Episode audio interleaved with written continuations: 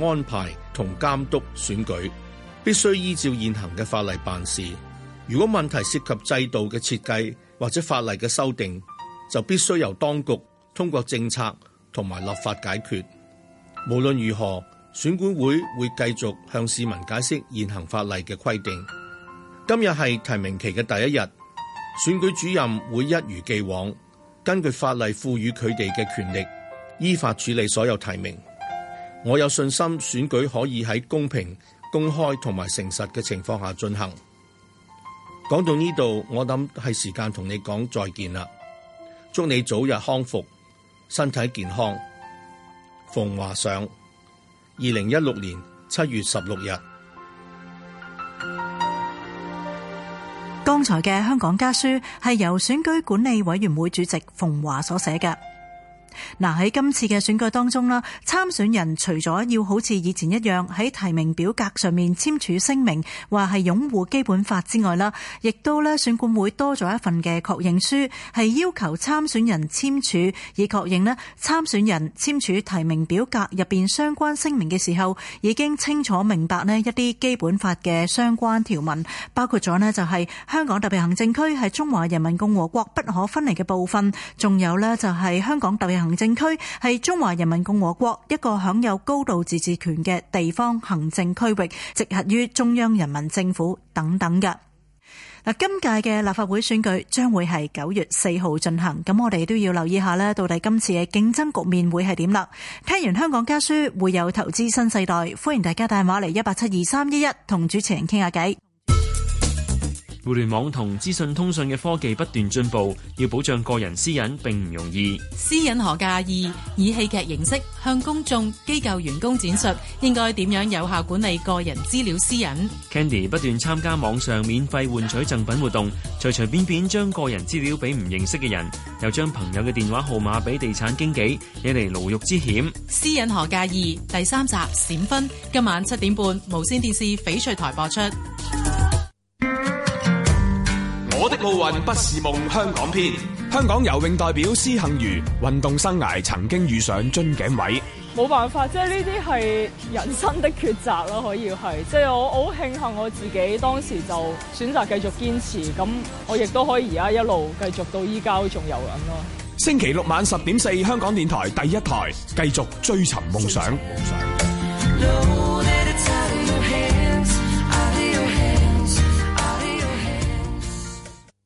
酷熱天氣警告已經生效噶咯又到咗出動我哋天氣先生、天氣小姐巡查嘅時候啦。噃，哇係咁熱佢仲着咁深色嘅衫嘅，時下覺得有型啊嘛不。過容易中暑咧，應該着啲淺色、鬆身同埋通爽嘅棉質衫，幫助散熱啊嘛。咁就啱啦。仲有啊，多啲飲水同埋避免長時間喺陽光底下暴曬，最好就係搽埋防曬係數十五或以上嘅太陽油添。係啦，咁就冇咁易中暑啦。個人意見節目《投資新世代》現在播出。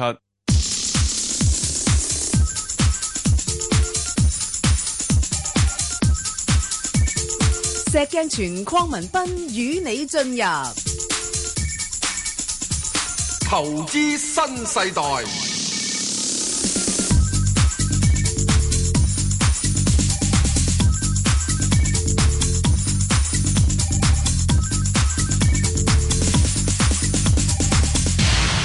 早晨啊，石 Sir 早晨啊，Bang 哥有排代表。係證監會持牌人嚟嘅，係啦，咁啊，喂哇，我咧，你唔使講 啦，無牌人士係係啦，喂，啱，咁啊好重要啊，無牌人士。係就誒，港股咧七月份真係翻身喎，係哇，五連升喎，係啊，哇，最近少見啊，真阿 Bang 係，哥翻咗嚟啊嘛，關我咩事啫，石 Sir，啊，喂，我都未話你啊，石 Sir。係真係咧，我真係好佩服你。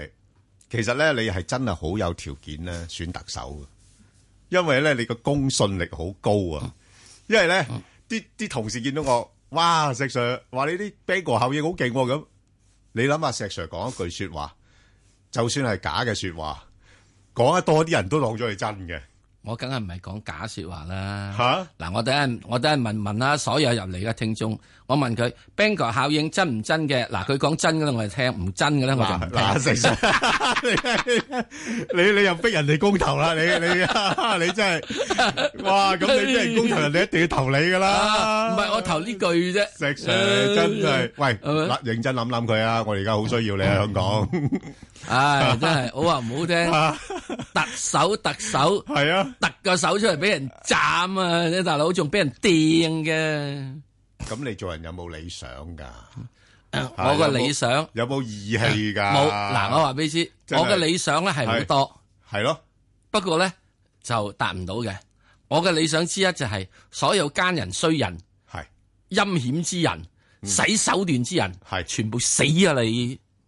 嗱，我哋而家香港正正係需要呢啲 咁嘅人啊。哦之 但係呢個要求係達唔到咯。所有而家你見到就係係咩奸奸搞搞，係日日啦食蝦餃，係即係大佬嗰班友仔係係啦係咪啊？真係啊掟完嘢之後，係咯走咗蘭桂坊，就走去 wet 啦。喂喂，人工唔錯喎。咪人工唔錯 喎。我都想諗諗佢幫冇條件嘅喎誒。 去蘭桂坊翻工多過去立法會翻工就就係喎咯。哇！真係誒嗰啲工時又短，唔嚇係工時又短，真哦係真係真係認真就係身高量準，工時少。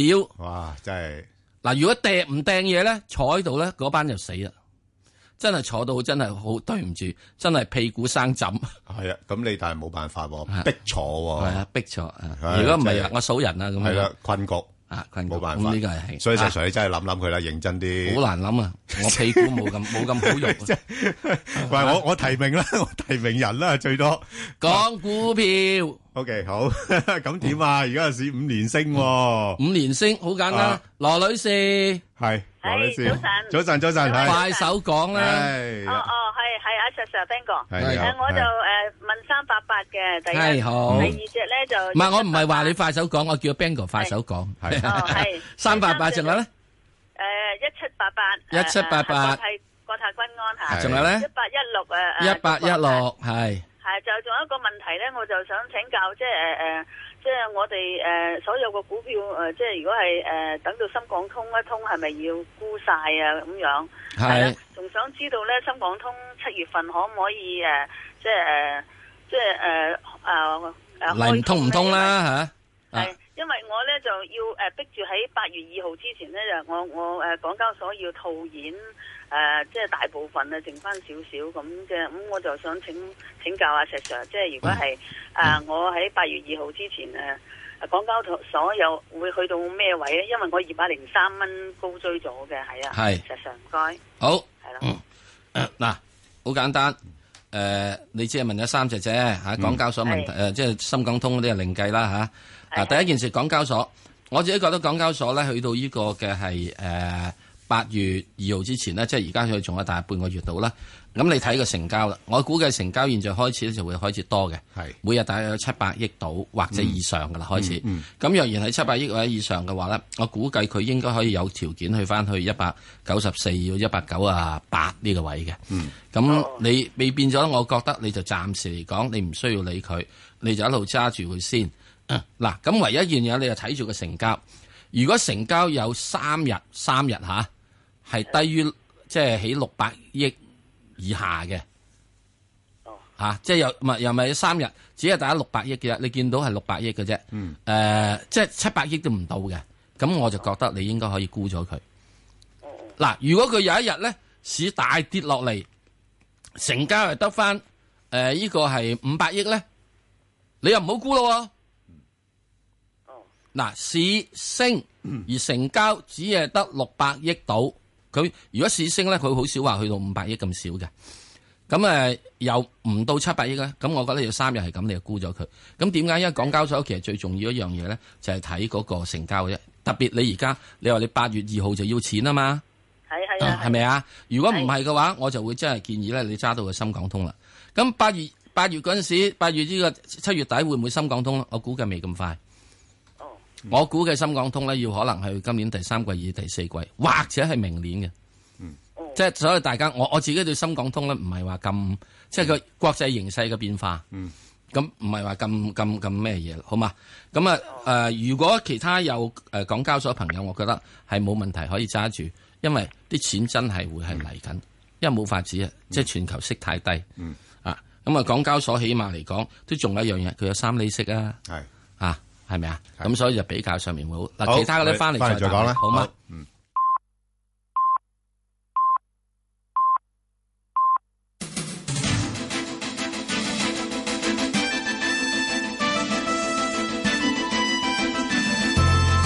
香港電台新聞報導，早上九點半，而家黃思恒報嘅新聞：西環觀龍樓凌晨發生火警，四個人死亡。消防喺兩個起火嘅單位近門口處發現助燃劑，認為火警有可疑，會成立專責小組調查。警方就會循刑事方向調查。火警喺凌晨大約一點四十分發生，到接近四點鐘大致救熄。消防喺其中一個單位嘅客廳發現兩具燒焦屍體，其中一個係兒童；而喺對面單位發現另一具燒焦嘅男屍。另外有一名男子懷疑由高處墮下平台死亡。消防話會將助燃劑樣本交俾政府化驗所。消息話兩個單位嘅住戶較早時爭執，附近嘅住客曾經投訴。改革醫委會嘅醫生註冊修訂條例草案最終未能夠完成審議。食物及衛生局局長高永文喺一個電台節目話：最唔開心嘅係推動草案過程之中有唔真確同埋失實嘅信息拋出，令到前線嘅同事擔憂。消息從何而來，難以追究。佢認為部分醫學界嘅同事就算反對草案，如果有唔真實嘅信息，都應該指出，而唔係借此反對草案。高永文話：理解醫學界嘅執着，希望佢哋明白社會有訴求，要參與專業管治架構。佢話最始料不及嘅係泛民議員傳統上會為社會嘅弱勢群體爭取權益，但係就將議題推翻。立法會今屆會期喺踏入午夜十二點正式結束，主席曾鈺成宣布休會。休會前正審議改革醫委會嘅醫生註冊修訂條例草案，醫學界嘅梁家騮提出休會待續動議，討論至到完會仍然未能夠表決。再加上私營骨灰龕以及消防，總共三條草案未能夠完成審議，要留待下一屆議會重新處理。土耳其有軍方將領發動政變，呢度聲稱已經控制國家，宣布戒嚴同埋宵禁。不過，土耳其情報機關發言人話，政變已經失敗，部分參與嘅士兵投降。總理耶爾德勒姆話：局勢基本上受控制，首都安卡拉設立禁飛區。當地傳媒報道，總統埃爾多安嘅專機已經降落伊斯坦布爾機場。天氣方面，預測本港地區今日係大致天晴同埋酷熱，但係朝早局部地區會有驟雨。市區最高氣溫大約三十三度，新界再高一兩度，吹和緩西南風。展望未來一兩日大致天晴同埋酷熱，酷熱天氣警告正在生效。而家氣溫三十度，相對濕度百分之七十八。香港電台新聞簡報完畢。交通消息直擊報道。早晨啊，而家 Michael 首先跟進啊翻咧，較早前西貢公路出九龍方向近住北圍嘅意外已經清理好，咁但係呢，而家西貢公路嘅來回方向交通都仍然係非常繁忙，車龍有待消散㗎。就係較早前呢，西貢公路出九龍方向近住北圍有意外，雖然清理好，現時仍然都係比較車多，車龍有待消散。隧道方面，紅磡海底隧道嘅港島入口近住隧道入口一帶仍然都係比較車多。九龍入口公主道過海、龍尾愛民村、東九龍走廊過海同埋去尖沙咀方向呢，車龍排到去新柳街；加士居道過海車龍排到去渡船街果欄。封路方面，提提大家咧，受到水務急修影響，葵福路近住晉升工廠大廈一段呢，而家係實施緊單線雙程行車，經過朋友請你留意。最後要留意安全車速位置有渡船街、東莞街去美孚、車公廟路田心村去顯徑，同埋元朗公路博愛之路方向屯門。可能我哋下一節嘅交通消息再見。以市民心為心，以天下事為事。 FM 九二六，香港電台第一台，你嘅新聞、時事、知識台。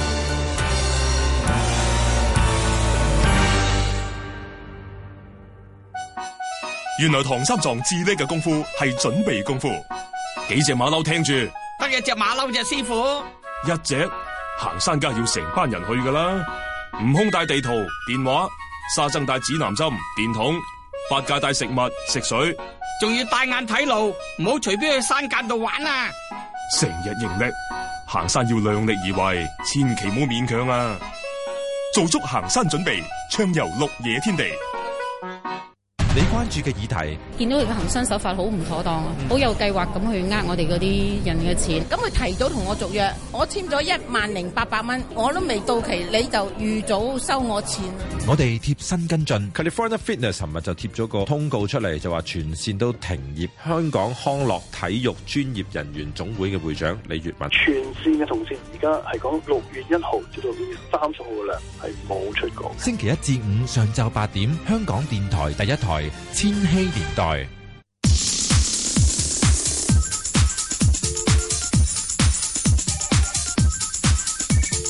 石鏡泉鄺民彬與你進入投資新世代，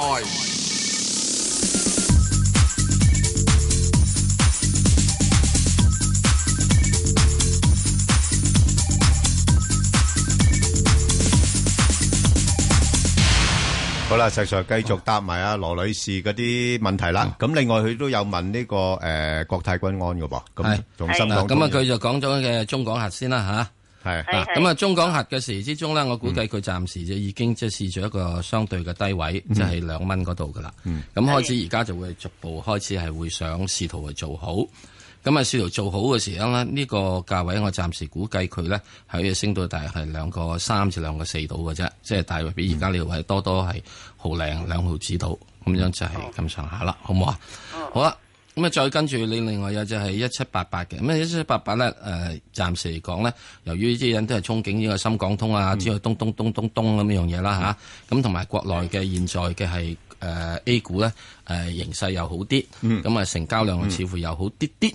咁樣嘅時之中啦，咁暫時如果國泰君安，我覺得可以揸住佢嘅，咁就你可以睇到咧，就係兩個九至到三蚊度啦，即係起呢一波上去。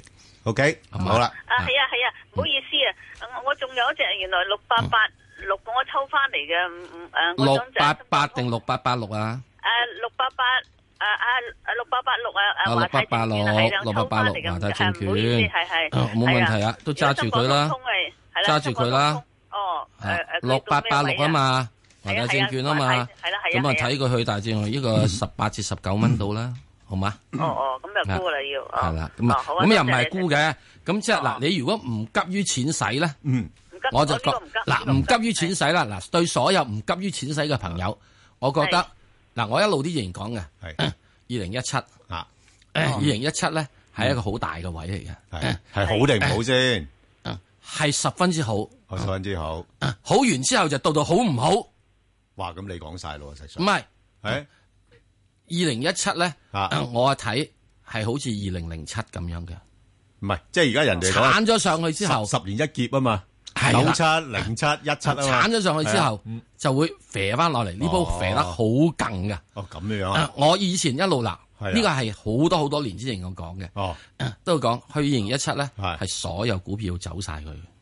咁嚴重？係啊，咦？哇，係嗱，當時我完全唔即知咩嘢係要睇位走啦。我完全我唔知咩咁你而事哦家你知咩咧？你知當時我只係完全用一個所係啊謂周期啊，同埋啊啊啊我我自己有啲啲嘅嘢啦 嚇，有啲秘技 啊去睇係啦啊，係啊秘技永遠係失傳嘅。係啊，你唔好問我。喂好唔入好啊室弟子得唔得啊？喂，石 Sir，入室弟子收唔收啊咧？噶曱甴就入室 啦。啊嗱，喺呢個過程入边咧，二零一七咧，我自己估計係一個好大嘅劫，全球資產好大劫。嗯你現在睇就會知道咧。系如果利息一升翻上嚟，系大件事啦。 我話俾你知 啊，跌到一只波領匯咧，起碼唔見喺現位，唔見三分一。系系啊，港燈咧，唔係唔係，呢個係九燈呢啲咁公用股啊，唔去翻呢個係呢個七十至六十。啊而家啲資金而家擠80擠晒入去呢係啦啲股份度，因為哦嗱冇法子㗎。咁即係你現在你唔玩呢煲傻嘢咧，啊冇㗎。咁你點算咧？啲錢你又放點算邊咧呢？？唉，係咪啊？你係咪可以好好地即係係話，啊即係我我好似收心養性咁樣唔樣使呢做啊！你估真係啊真係唔會噶嘛？係咯，咁所以喺呢個過程入面，如果你真係唔錢唔等錢使嘅話，我就會覺得。呃嗯你係真真正正咧，就由佢去等到佢。嗯咁你二零一七嘅時哦鐘，你話幾時會走咧？我我自己去講就係，嗯我真係唔知咩幾時會走。我真係唔唔係唔係一定利息升就一定會走嘅。嗯嗯，睇情況啦係好多樣嘢嘅情況。係啊，係咪啊？今日就整你話土耳其又話搞唔搞單政唔政變？冇錯，係咪啊？本來好地你地點知啊好地地噶嘛？係咪咧？跟跟住嗰啲風險資產又又啊，依家又唔同晒啦，係咪啊？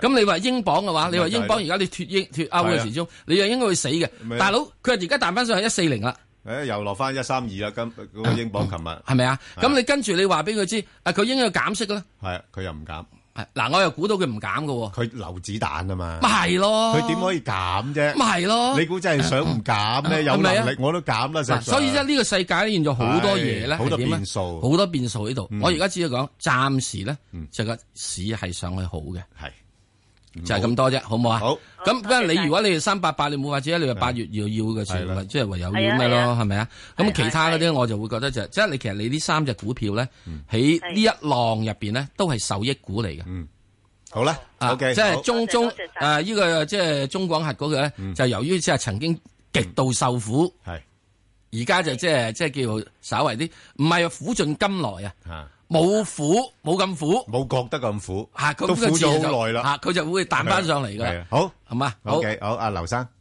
劉生啊喂，阿 Sir Sir Ben 哥啊，係你好，係哎你好，早晨啊，係誒我想問下嗰只誒吉利咧，七五咧，佢佢呢排都升得幾好咁樣，誒係你哋睇咩價？因為我有少少貨咧想賣嘅，同埋如果嗯誒誒買咗之後咧誒落翻嚟咩位可以再入咧嚇？嗯，嗱，啊誒我收市然後再聽你哋好唔好好啊唔意思嚇好啊唔該晒，拜拜。誒呃吉利呢一隻咧，我又講，呃嗯，我大致上起佢大係兩誒個半嗰陣時咧，嗯，我係話呢個吉利可以睇，嗯，我睇佢好唔係睇圖唔係睇性，係當時係二零零九年嘅大約係即係五六月度，嗯係咁點解我嗰陣時會睇佢咧？佢二零零九年一月，佢竟然夠膽死喺經濟環球咁壞嘅惡劣之下。啊佢就係收購呢個係澳洲一間波箱廠。嗯，對我我我自己咧，只係對中國汽車工業有好少微嘅認識咧。因為我喺一九八六年咧，同班汽車工業部嘅 人咧係十分之密切往還嘅成日都應招應招㗎啦啊，，因招因 招嘅，一九八六年啊，未曾做呢啲咁樣嘢嘅時鐘，嗰陣時我做 China Trade 嘅咧，啊係啦啊 related 嘅係業務好咧，傾得埋啊係同呢個中國工業，所以我知道中國工業汽車工業咧死嘅月喺邊度。係，所以佢當我一搞呢個波箱，我已經知道，誒得誒啦有有有得加開始做夠啦，。仲有二零零九年一個國際環境咁惡劣期間之中，嗯你可以用錢出去收購嘅話，如果中央唔係肯批錢俾你啊，你有資金咩？咁啊係，係咪啊？所以一定係中央默肯嘅。所以到後來呢樣嘢亦都係被一個證實，就係、當呢個吉利去瑞典去 Volvo 度簽約嘅時候，後面企嘅人係叫習近平。啊嗯係咯。當時習近平係未做呢個總，即係未未未做做上嚟㗎嘅，係啊副總理嘅啫啊啊！嗱喺呢點入邊嚟講咧，咁我自己覺得嗯一路講吉利最重要嘅樣嘢，就千祈唔好買得靚嘢翻嚟。嗯 v o l 吉利化係有啲現象吉利 v o l 化。調翻轉，調翻轉，即使你要向好嘅方面而做係冇錯，千祈唔好攞翻嚟，即係即係嚇，要要要要做翻呢啲咁嘅嘢嚇，啊即係好似咁樣，你唔好做腐乳，你要做芝士，係啱。雖然大家都係發酵，係嚇啊嚇，咁即係喺呢個過程入邊呢，吉利呢，我自己嗰陣時都講，吉利最大嘅發揮嘅樣嘢係要喺二零一七年之後，嗯，二零一七年嗱，當時我睇吉利係去十五蚊嘅，係嗱，當然你而家又用話二零一七年去唔可以去到十五蚊，我點鬼知啫？嗯係咪？而家睇個樣，我咁我又好好好穩陣噶嘛。我二零一七年之後啊嘛，啊係啊係啊，可以去二零七一噶嘛，可以好多年噶，係咪？如果睇得到不過嘅呢話，我覺得佢一定要二零一七之後先可以發力。嗯，點解二零一七發力？因為你如果結咗婚，大佬呢個時間生仔噶，係啊你要湊大個仔，都要等佢十八歲投資啊，嗯係咪啊？咁所以去到嘅時候，你即係由佢呢個 Wolf 等等等等樣嘢嘅話咧，佢整翻嚟之後，佢真真正正要咁上下，你先學習到人嘅人哋嗰度文化，你點可以得咧？嗯，即係好多人會唔明白一樣嘢，吉利其實走咗好多個國企嘅一步。吉利出去簽 Wolf 嘅時候，係買咗二千個 patent right，即係專利權啊！哇！我而家俾你中國佬啊，一年搞一個專利權出嚟，你都搞二千年啦，翻返去冇第時候翻嚟搞啦，好化算喎，係咪啊？咁而家你見得到好多嘅美的走去買呢個係誒德國嘅機械人工業，走去而家有啲買 Sharp 啊、買星寶嗰啲啊，係買咩？買人哋嘅 patent right 啊嘛。嗯你而家華為點解出去出邊點解打唔到個天下咧？因為你好多嘢冇個 patent right 啊嘛。嗯咁而家你華為亦都開始有啲啲嘢做到出嚟，咁啊 Google 都要買你噶、a p p l e 都要買你噶，你做到嘅話，咁所以呢個全世界係食緊個知識產權嘅嘢。咁所以喺呢點入邊嚟講，我自己嗱，我講完今次之後咧，就講完晒㗎吉利，以後就唔好再問我點解咁睇好吉利啦。因為以前講嘅咧就叫大隻講，而家你開始慢慢都要睇到其他嘢出到嚟。咁而家講完之後咧就算數。你話我而家吉利睇佢點？第一個站我睇佢五個八。嗱，當時我講就係佢要睇佢四個半上唔上到，四個半上唔四個半咧就要沽一半。我嗰陣時嗰陣時講啦，沽一半。嗯咁落翻嚟，如果有四個一二到，就執翻另外嗰半。咁啊彈翻再上四個半咧，就唔好出貨啦。就會睇佢大約係五個四至五個八。咁五個四至五個八之後咧，咁我覺得佢會落翻嚟之後咧，我唔知落幾多啊嚇，全世界度睇。咁然之後跟住上八蚊，八蚊。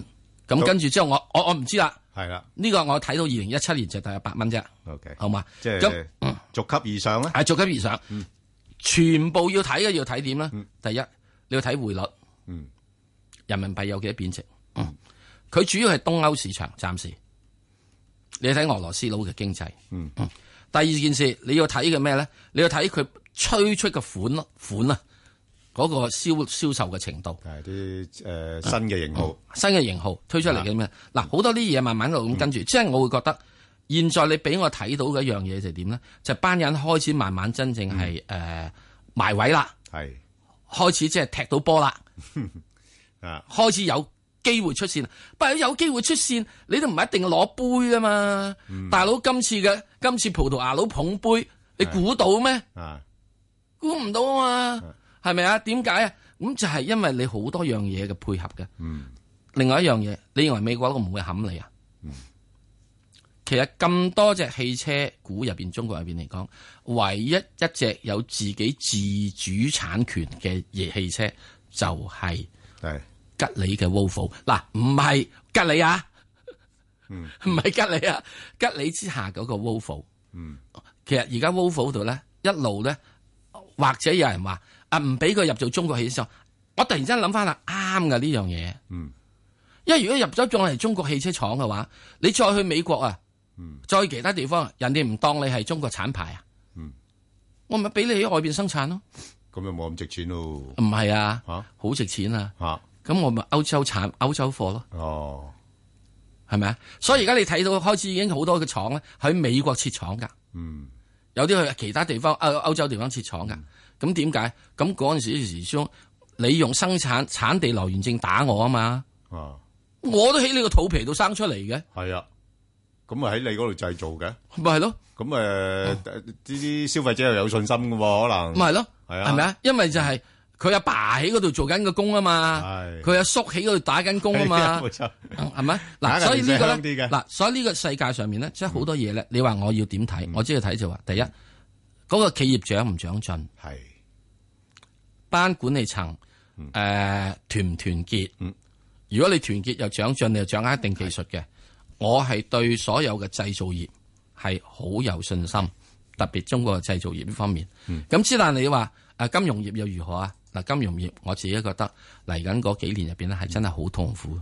明白。好嘛，咁啊講得好詳細，詳細啊啦。阿劉生完要了留意咧，就吉利都係幾 high beta 股份嚟㗎。係啊市況好佢又升得快，係啊市況唔好佢又碌得好佢快嘅。攞埋係啦，係啊，呢個要留意嗱，嘅仲特有一性。樣嘢咧，就會睇咁嘅啊。大市好咧，佢就跌嘅。啊啊，個市靜靜地咧跌咧，佢就會生嘅。啊係，因為啲人嘅錢就係係唔使咁快炒嘛，好似二零一七。 OK，好，阿麥女士，麥女士，喂，係喂，早晨啊，早晨兩位主持你好，係你你好，好你好係係，诶，我可唔可以問兩隻啊？可以哎呀，你又真係好心水清喎，真係。嗱，所以你唔好話啲人家老啊懵懂啊，老啊點會懵懂咧？哇，心水幾 清啊！佢而家隔代嚟到問添嘛，係 係咪啊？係，請講啊，係，係，好誒我問诶中交建一八零零，嗯，同埋嗰個诶一诶二二八二係咪嗰個叫做咩五十啊？A 五哦 A 五十，二八咩啊？二八二二啊，係嘛？二百二，二八二二啊，南方 A 五十啊，誒，其實我話俾你知啊，你其實你仲可以問多隻嘅，因為第一位咧只係問咗三隻咋，所以佢仲有兩隻名額㗎。好啊好啊，咁我再問多隻诶，唔係佢問咗四隻，六八八六。啊，係啊，係啊，對唔住，啊，對唔住，啊，佢係啊問咗四隻啊，係啊我我仲話因為抄低唔得㗎抄如果唔係啲聽眾咁會而家反係對完啊咗打電話啦，嚟得啦，二百二同一百 零啦，Bang 哥啦，係得啦，好好， 係。嗱，咁啊，1800呢，其實係幾適合你哋呢類嘅投資者嘅。咁呢，就佢，呃，即係你都知道做基建啦，咁，呃，盈利方面比較穩定，同埋估值而家唔高。不過我就始終建議投資者呢，就喺，呃，暫時睇呢，就8蚊、九蚊呢個位度上落先咯。即係九蚊破咗之後咧，佢就會有機會向上移咧，就九蚊十蚊咁樣樣。咁啊，希望睇佢今次能唔能夠向上做到突破啦。不過睇個市勢似乎又唔係咁穩定咧。誒，突咗㗎啦，嚇，周線圖、日線圖都突咗，係啊，但係嗯但周線圖、係日線圖都突咗，但係就驚個市唔就啊嘛。係啦，嚇咁啊，所以都要小心一下嚇，嗯因為之前我都介紹過呢個股票，但係嗰陣時都係八個二、八個三度嘅啫嚇，咁都升咗一段嘅。嗯啊啊啱㗎啦，好㗎啦，我覺得有貨可以揸住佢。有冇超越翻我買嗰個價十，差唔多接近十五蚊？哦，嗰個你唔使諗住㗎啦，唔使諗住你嗯啊喂今次俾你去十蚊先啦唔好咁係啊貪心啦係啊，你嗰我嗯啲你我話嗰啲係歷史價嚟㗎啦，即係差唔多。係啊係啊，係啊唔即係舊年嘅咋，舊年高峰嗰時嘅咋。啊，我知道，之係冇法子啦，你去十蚊先啦，好唔好啊？係啦係嗱，我會覺得你如果唔等錢使咧，佢真真正正去到如果升咗上十蚊嘅話咧，嗯就慢慢嗰陣時再跟住即係高低位呢度咧。暫時我覺得你唔需要咁急走啊，呢係啦度好唔好啊？係。Ừ, 嗯，好好好。咁啊，另外就呢個诶二八二二咧 A 五十咧，其中一隻啦吓，咁啊，另外一間發行商，咁咧就其實你睇到 A 股呢排咧都相對穩定嘅，咁尤其是啱公布嗰個經濟數據啦，都唔差。咁啊，即係但係始終 A 股嘅估值咧又唔係話好平咯。咁你見到近日咧，即係似乎啲資金咧係流入嚟買 H 股多啲嘅。吓咁、所以咧就我覺得你 A 誒呢呢只你係係咪已經有㗎啦？好高添噃，好高啊係嘛唉好，舊年高峰哦咁你十你七個幾買㗎哦，咁你唔好理佢啦。嗱，呢啲全部高峰嘅嘢咧，你要等另外一個高峰先至能夠到家鄉啦。有冇機會呢誒、就未必咁快有機會住啦，嚇、咁我可以就等嚇、就可以等但係有冇機會嚇佢、因為佢佢佢咧就唔誒唔會跌得太多嘅呢類股票，但係又唔升得多嘅，因為個估值高啊嘛。咁所以你誒揸住佢先啦，好冇嚇？咁應該走波幅定係？诶，呢 Dạ, 只冇乜波幅走嘅，呢哦啊呢啲好難走波幅嘅吓，因為因为除非佢有時咧有啲诶突然之間诶有啲特別嘅事情咧，令到佢有一個大啲嘅波動咧，你先走得到。因為如果唔係，你而家見到佢咧都係講緊一兩個 percent 一日嘅一係啊哦個波動範圍。一蚊就頂晒風㗎啦。係啦，頂晒佢唔上噶啦，所以呢啲你冇計噶，你哋就唯有坐咗喺度就等機會先走吓、啊或者有時咧，你如果個市跌得急，有其他股份咧係跌得多，係诶、呃有價值買嘅，咁你就可以沽咗呢只嚟去補嗰啲，咁有都嗱得。，啱啊，女士，我知有一樣嘢，得啱啦，啱啦，啱啦，啱啦，係啦， 我最驚你就係即係即係要咩？我轉嚟轉去，依家冇晒啦，廿 dạ, 幾蚊啱得，返對十對對對，嗱，我教你一樣嘢，教你一樣嘢。第一，誒，你經常咧，嗱，我睇你嘅樣咧，都係經常咧留心個股價嘅，你知道嘅。嗱，繼續做呢樣嘢，因為呢個對你嘅係大腦功能係好有幫助係有嘅刺激㗎係啊，係咪啊？同埋睇住個股價嘅時鐘有啲刺激，無論對心血管功能啊，對於個腦細胞功能啊，都好有益嘅。咁啊，之後咧吓嗱，之後有一樣嘢，你轉嚟轉去都好，第一件事你要睇個息，佢可唔可以派到有三厘息或者兩厘八？嗯兩厘誒兩厘七八都有嘅。好嘛？如果佢人我兩厘七八咧，嗱最好咧。依家我問嗰兩隻有冇息 à? 㗎？有有有有，你嗰兩隻都有，都有兩厘幾同埋三厘幾息噶，好嘛？咁所以咧，如果你能夠係有到呢個係兩厘最少限度啊，要要兩厘八啦，冇兩厘八嘅你唔好轉過去，好嘛？即係暫時只係咁一樣嘢，即係第一件事一定要睇息，如果唔夠息嘅話就唔好睇，最好咧佢轉過去嘅話佢有成三厘三，嗱三厘半咧而家比較困難噶啦。三厘三啦，嗯，好嘛？如果能夠轉過去，能夠有三厘三嘅咧，你就唔怕轉。哇！如果得零點三厘嘅咧，你千祈唔好轉。Ờ. 哦，好冇啊？因為我買嗰啲大陸股冚唪唥俾佢呃晒我錢，全部啱啊啦好多好多都都完全得翻三分一都冇有。係咁，你唔走啊嘛？唔走冇法子嘅，唔係咪啊？得啦，唔緊要，你你睇住嘅時鐘，你睇睇啦，好唔好啊？因為係嘛啲？大陸股全部呃人㗎。誒，有部分啦，咁又唔可以咁講好大，我 À. 而家手信哇幾隻全部都俾棍晒我啲錢。係有好多真係會呃人嘅，真係我係話俾你知，好多人呃人嘅。因為點解佢呃人呢？因為佢唔係派息俾你，佢諗住係炒價嗯嘅啫。所以你喺高位唔走呢，就俾佢呃咗噶啦。即係如果你喺高位走呢，就冇問題嘅。同樣你好似中人壽咁啊，佢呃唔呃你？中人壽最高嘅七啊幾㗎，而家落翻嚟十幾呃㗎，我咪都係呃咯到我中國人手有幾萬股。好得啦但，係唔好我理佢啦跌到，唔好理佢啦15，得啦，啊，因為嗰阵时你七廿幾冇走啊嘛， 係嘛，冇法啦，好嘛，好得嘅，唔該，好啦，黃小姐啊啦黃，小姐係黃小姐，係啊，黃小姐，誒，黃小姐做咩走開咗啦？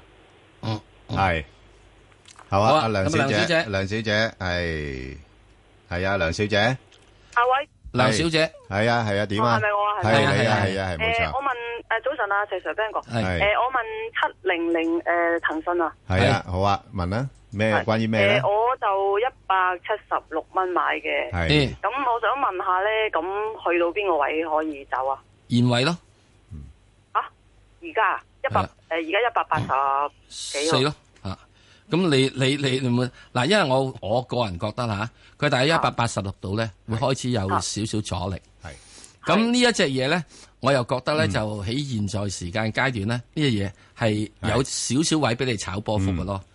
啊，咁佢如果你咁現我在如如果一百八十四可以出到嘅話，你係諗翻睇下一百八十三或者一百八十二入翻咯。咁啊，你話誒一蚊雞啫喎，一蚊雞咪就係兩個 percent 度咯。不過個兩個 percent 係可以呢個一日之內做晒俾你咯。嗯哇！你睇下你存款啊，等你銀行啊，嗯你成年啊，你都零定點一嘅 percent 啫嘛。銀發債券都係兩個 percent 嗯唔係，哇！你如果一日能夠有兩個 percent 嘅話，或者即係兩個 percent，我只係波幅喎吓。佢一日當然唔會升兩個 percent 咁多俾你啦，即係佢一日係好容易啫嘛，係可以升到誒零定點五啊、零點七以至一個 percent 俾你噶。即係佢上下波動咧，就可以去到有差唔有差成係一兩個 percent，就咁多，好嘛？Ừ. 好，好啊，再聽電話啦。嗯，好，阿黃女，阿黃小姐係咪啊？黃小姐係咪黃小姐？係我係你好，黃小姐。系早晨啊，小 Sir，係你好。三四六零，係凡醫藥，嗯係咁我原原本咧就有啦，就诶四個六噶啦，咁我想再買，咁啊幾時可以買，同埋目標價幾多咧？诶、我個策略就唔買， 只係有出貨嘅 啫。即係出貨㗎。嗯咁我有诶、我就诶、過过九銀錢買咗嘅。啊我哦過九銀錢買咗。極都上唔到一個七毫半啊，去到一個七毫半就跌，去到一個七毫啊，於半就跌是你又沽咗佢。係啊，我聽你講話三次上唔到佢會跌嘅話，咁我又要箍沽 Ờ. 咗佢。哦，咁於是咧又俾人哋中咗計啦。係啊，又蝕錢啦，真係點唔搞唔啊？係啊，嗱，你誒應該禮拜一有得買㗎啦。如果你真係想買嘅話，因為啱啱發咗刑警啊。嗯。哦，發咗年紀係啊咁就唔好買啦。你睇翻個個刑景咧，其實我不嬲都覺得佢有啲問題嘅。係啊，即係股價點解會沉咗落嚟，又慢慢去好好奸嘅呢只股票咧，係啊喺個半度打底， 然後跟住抽翻上去，抽翻上去咧，似乎而家已經到咗位啦，去到個八嚇，咁所以咧個八係有機會咧個刑景之後咧，佢會落翻嚟。咁落翻嚟唔係話佢一定唔可以再炒咗上去啊，因為你都知道。既然能夠將個股票咁樣拱高啊誒弄低啊，咁背後都幾有實力嘅。我一早已經啊講呢只股票入邊好多太子黨噶咯。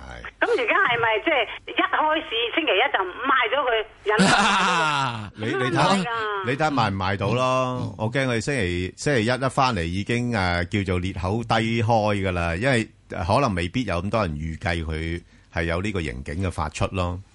咁同埋最近走勢係幾好嘅，即係佢一路咁樣樣由低回升翻咧，變咗啲人會睇翻就啊，應該去翻兩蚊喎咁，咁就中咗招啦啊！卡疫情有疑慮，宣布唔會參加今屆奧運。天氣方面，高空反氣旋正為廣東沿岸以及南海北部帶嚟普遍晴朗嘅天氣。預測本港今日會係大致天晴同埋酷熱，但係朝早局部地區有驟雨，吹和緩西南風。展望未來一兩日，大致天晴同埋酷熱。酷熱天氣警告正在生效。而家氣溫三十一度，相對濕度百分之七十八。香港電台新聞簡報完畢。交通消息直擊報道。早晨啊，而家 Michael 首先講隧道情況啦。紅磡海底隧道嘅港島入口，告士打道東行過海，龍尾啊喺灣仔東基本污水處理廠；西行過海交通暫時正常。而堅拿道天橋過海呢車龍就排到近橋面燈位。紅隧嘅九龍入口公主道過海，龍尾愛民村；東九龍走廊過海同埋去尖沙咀方向車龍排到去浙江街；加士居道過海交通暫時正常。路面方面呢，九龍區渡船街天橋去加士居道方向近住進發花園一段擠塞車龍排到去果欄。而喺新界區呢，西貢公路入去西貢市中心方向，現時交通都係非常繁忙嘅，龍尾一路去到近嘉林別墅。封路方面，提提大家受到爆水管影響，青山公路葵涌段去荃灣方向咧，近住健全街一段嘅快線係需要封閉，經過嘅朋友請你留意。最後要留意安全車速位置有青山公路華園村方向九龍。可能我哋下一節嘅交通消息再見。以市民心為心，以天下事為事，市民心為心，以天下事為事。 FM 九二六，香港電台第一台，你嘅新聞時事知識台。一連八個星期與 CEO 對話，請嚟不同界別嘅領袖，佢哋包括員工幼稚園校長呂麗紅、寶光實業國際有限公司主席及行政總裁黃創增、美國輝瑞科研製藥有限公司香港區總經理梁國強。香港青年協會總幹事黃益明、全新一輯與 CEO 對話，星期日下晝兩點到四點，香港電台第一台與 CEO 對話二零一六，真知灼見。中暑會令人休克，甚至死亡。僱員喺酷熱環境下工作，要提防中暑。僱主要評估風險，採取預防措施，加強通風，提供清涼飲用水，設置遮陰帳篷，彈性編排工作，安排小休。僱員要借助機械輔助設備，穿着合適衣物，預防中暑。想知多啲，上勞工處網頁或打熱線二八五二四零四一問下啦。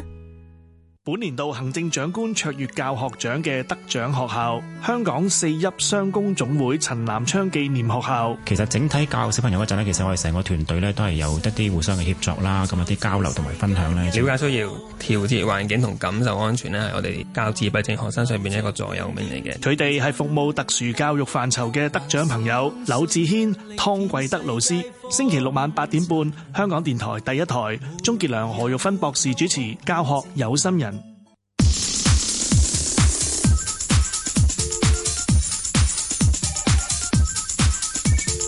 石鏡泉鄺民彬與你進入投資新世代。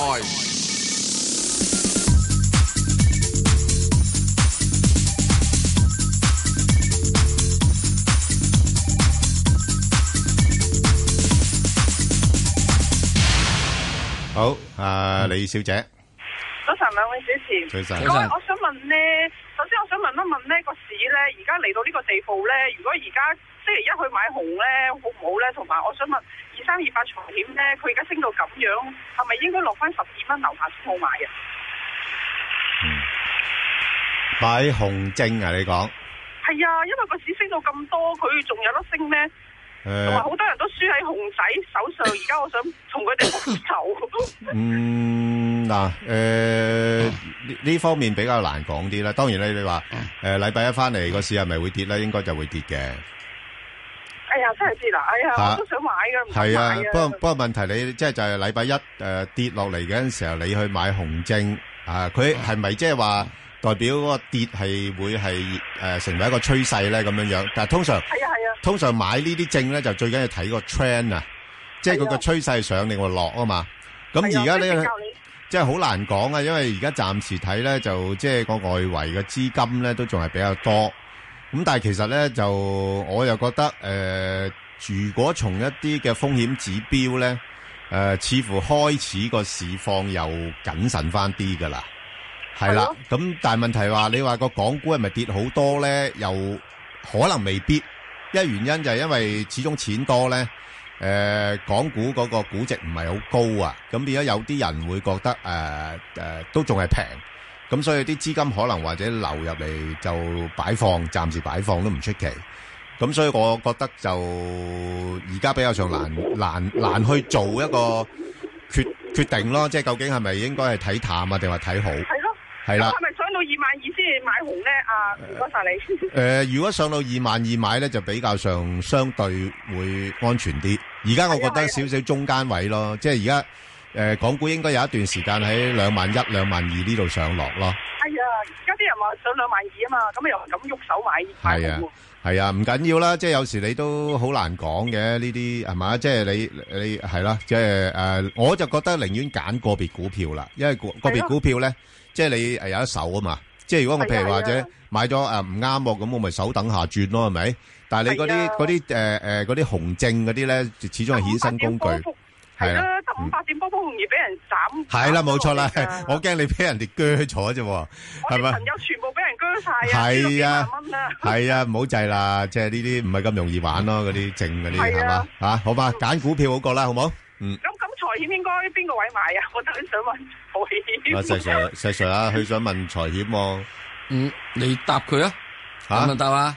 你答佢啊。诶，嗱，財險嗱，我自己就都間唔中有攞呢只股票嚟做啲買賣嘅，啊啱，琴日沽咗啦吓，因為咧就诶點解琴日沽咧？因為咧我睇到咧，其實佢呢排個走勢係比較弱嘅吓、即係好多時一上到去咧就俾人呃翻落嚟，上到去呃翻嚟，我唔知係咪有啲人喺度出緊貨啊？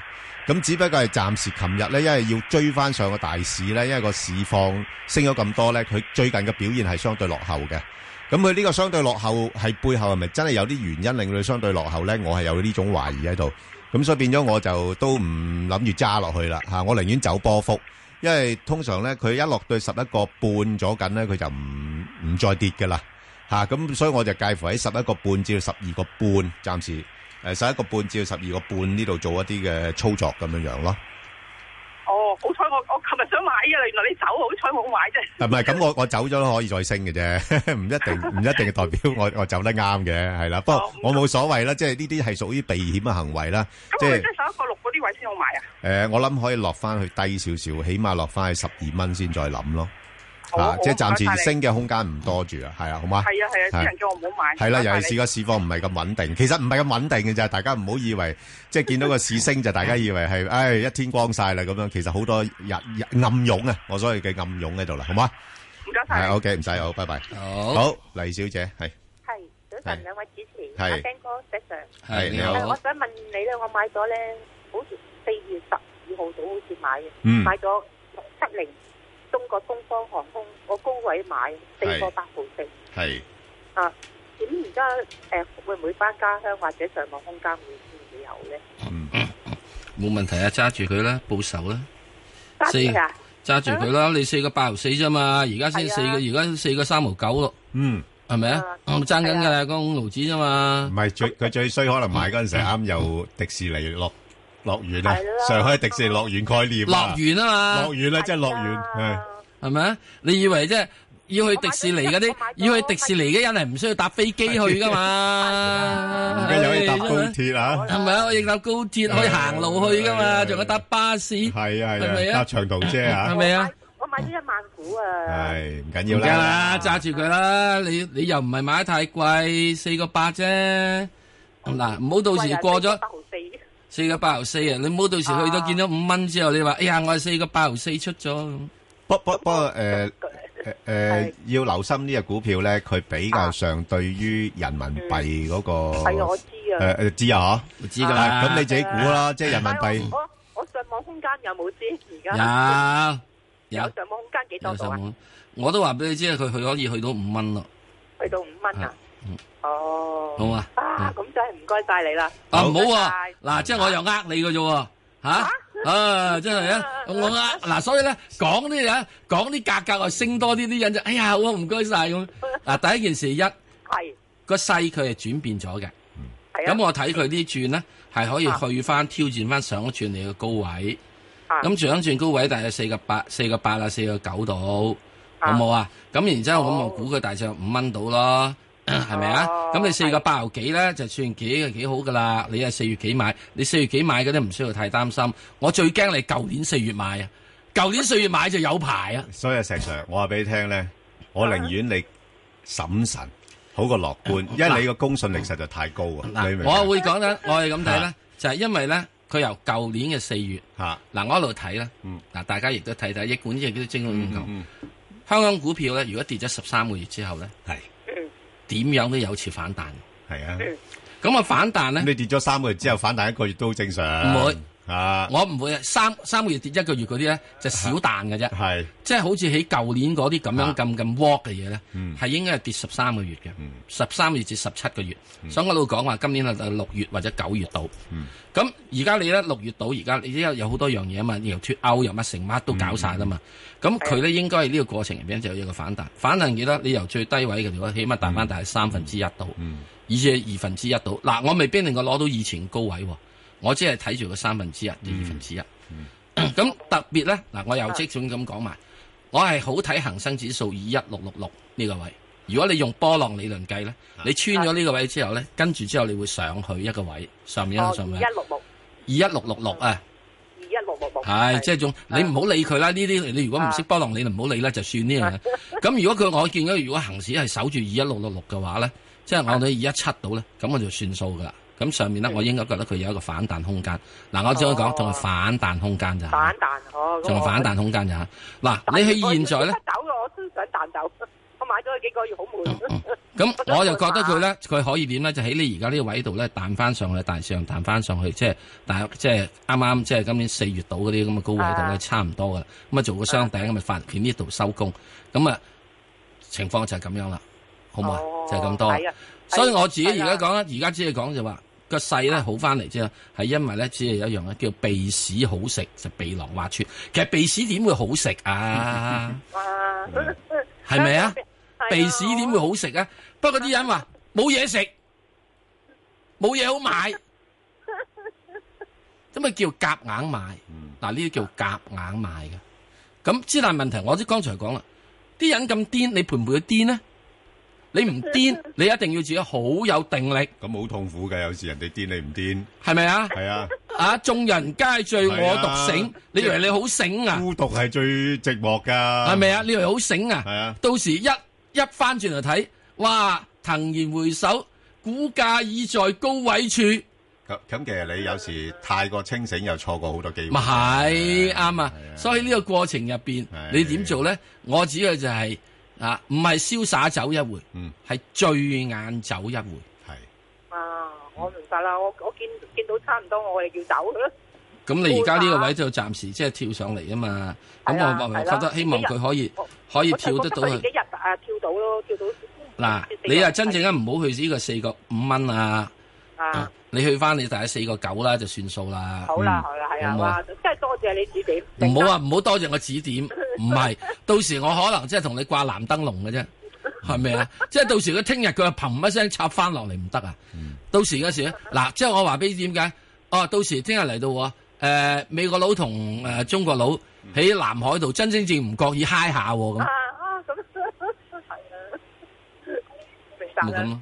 嗯啊，好咁講完各樣好。唉，總之而家呢個世界就係有啲癲癲地啦，係啊，癲癲地啊，真係有啲係咪癲癲地，我都驚驚地。啊，奸人當道，系嘛？平錢啊當道， 真係冇乜理由。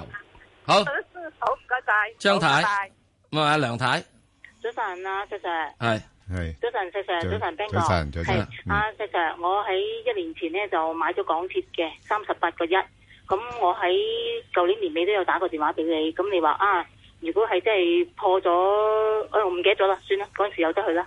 咁我想問下咧，我上個禮拜四咧就排隊出出一萬，咁到最尾一分鐘咧，咁我打翻電話去銀行問咧，佢就話誒、我只可以出到六千，咁而家剩翻四千，咁我走嗰陣時你係三十九個七毫半嘅，咁啊走唔晒啦。咁而家我想問下咧，我剩翻四千咧，誒咁我前呃琴日排四十二個半就走唔到，我見佢呢兩日咧臨尾都掃翻上去，咁我想問翻嗰四千咧，我係繼續揸下先啦，放下紙要先啦，定係即係沽咗佢算數啦，埋單收線啦？因為嗰個特別股息同埋嗰個正常息我已經收咗噶啦，上個誒、呃今個禮拜你都有心出咯，啊，咁咪出咯。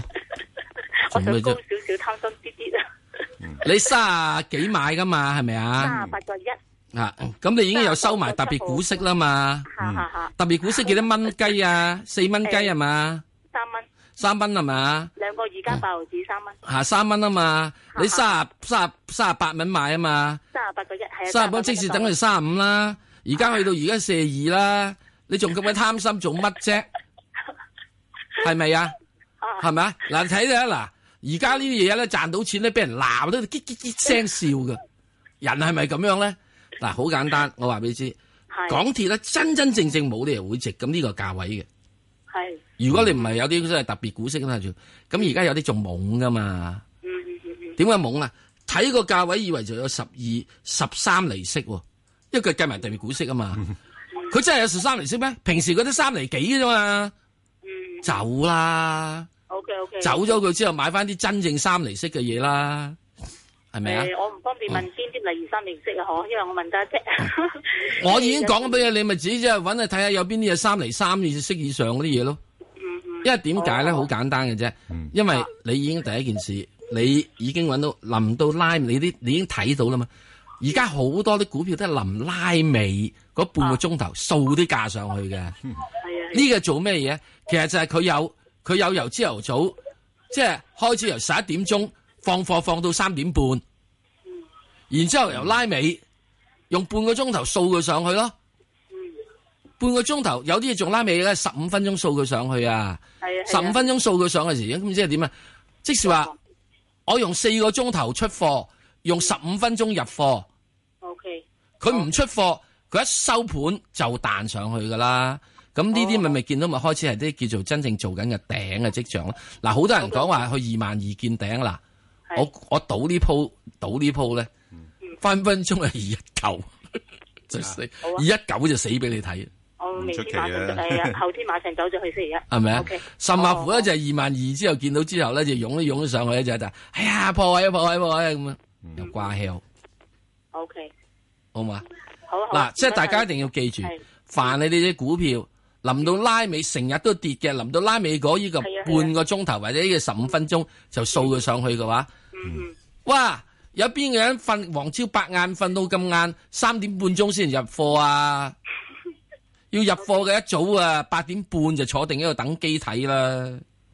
我又衰嘅，貪心少少諗住呃得啦，你仲有貪心就得啦，唉，我開始得啦，你自己都鬧自己貪心就算啦，唉，唔好講啦，唉，好啦好啦，我即係一出啦，唔該晒，拜拜。哇，嗱，得人死啦，出咗之後佢夾咗就四十 八蚊咧，又話鬧係啦係我啦，嗯好，阿張太，喂，係石 Sir Ben 哥啊你好，我有嗰、個誒係一三五啊，嗯，我想問一問而家個誒，即係我有貨噶啦，但係都幾高下嘅，咁而家要點樣樣咧？十幾蚊啊，嗯十幾蚊，係啊係啊，哦你好由耐㗎啦你十幾蚊入係咪？係啊係啊係啊，而家去到呢度，咁你呢個咩啦？